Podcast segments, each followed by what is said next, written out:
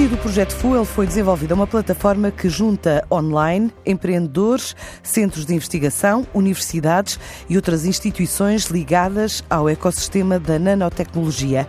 O programa inicial permitiu já apoiar a transformação de seis ideias inovadoras em negócios com recurso à tecnologia de ponta. Explica João Gomes, o diretor de operações do CENTI, o Centro de Nanotecnologia e Materiais Técnicos Funcionais e Inteligentes. É um projeto que pretendeu desenvolver uma plataforma, FUEL é um acrónimo para Future Entrepreneurs League, para ajudar jovens empreendedores na área da nanotecnologia e que queiram formar uma empresa para fazer a comercialização desses mesmos materiais ou de serviços relacionados com materiais avançados.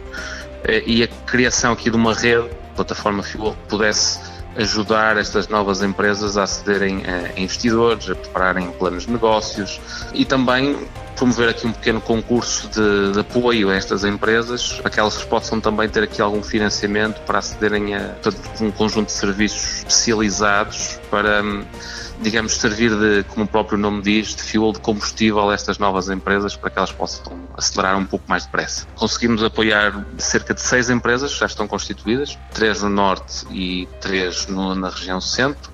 Consideramos que o projeto, na globalidade, foi, foi um sucesso facto apoiou estas empresas e incentivou-as e conseguiu empurrá-las um bocadinho para que cheguem ao mercado mais depressa. Ciclo fechado, agora durante 2020 a ideia é acompanhar e preparar novas ações. Obviamente mantemos o contacto enquanto instituições eh, de interface tecnológica. O que procuraremos no futuro é ter plataformas ou manter a plataforma do Fuel aberta, principalmente para as áreas que tiveram mais procura, que foi a área da mentoria e de algum apoio a nível de, de, assistência técnica, tecnológica, compra de equipamentos, algum plano de negócios mais, mais especializado a nível técnico, isso vamos manter através da, da plataforma ações mais do, do, no sentido de promover alguns concursos de inovação e de, de providenciar algum financiamento.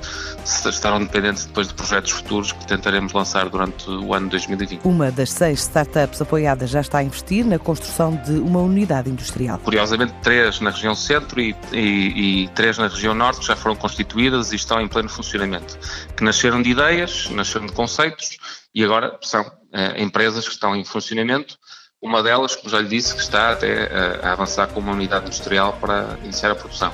Portanto, é a Chemitec.